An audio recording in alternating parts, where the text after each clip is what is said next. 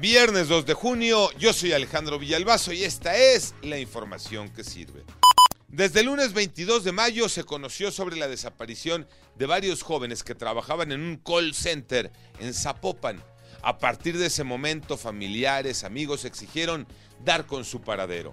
Todo parece indicar que ya los encontraron, pero no son buenas noticias. La Fiscalía de Jalisco dice que los jóvenes fueron asesinados, eso dicen los indicios, y los encontraron en bolsas de plástico en un barranco de Zapopan.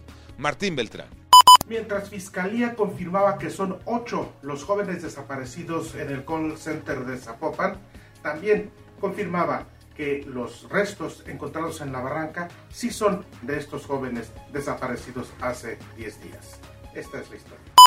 Quedó comprobado que la crisis de medicamentos en México es propiciada por el propio gobierno federal. Iñaki Manero. Gracias Alex. Nada se puede justificar cuando las autoridades ponen en riesgo la salud de los enfermos. Desde hace meses, la queja de los pacientes psiquiátricos es solamente una. No hay medicamentos. ¿Y qué crees? Sí los hay. Los compró el gobierno a un laboratorio, pero no los ha pedido y por esto no los pueden distribuir. Son dos millones de cajas de clonazepam que están almacenadas, pudriéndose, mientras los enfermos no pueden adquirir sus medicinas. Esto es inhumano, no hay otra palabra. Moni Barrera.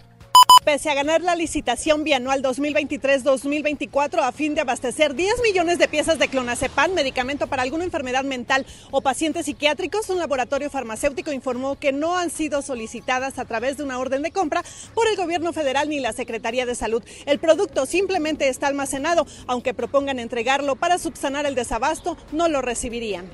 Esta noche el primer partido de la final femenil de la Liga MX, Tocayo Cervantes.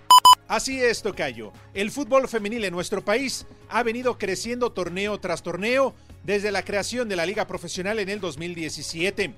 Esta noche se juega el primer partido de la final entre las Tuzas de Pachuca y las Águilas del América a las 20 horas en la cancha del Estadio Hidalgo, donde por cierto se reportan que los boletos están agotados. La vuelta el próximo lunes en la cancha del Estadio Azteca. Las Tuzas van por su primer título, mientras que las Águilas por su segundo campeonato. Yo soy Alejandro Villalbazo, nos escuchamos como todos los días de 6 a 10 de la mañana, 88.9 y en digital, a través de iHeartRadio.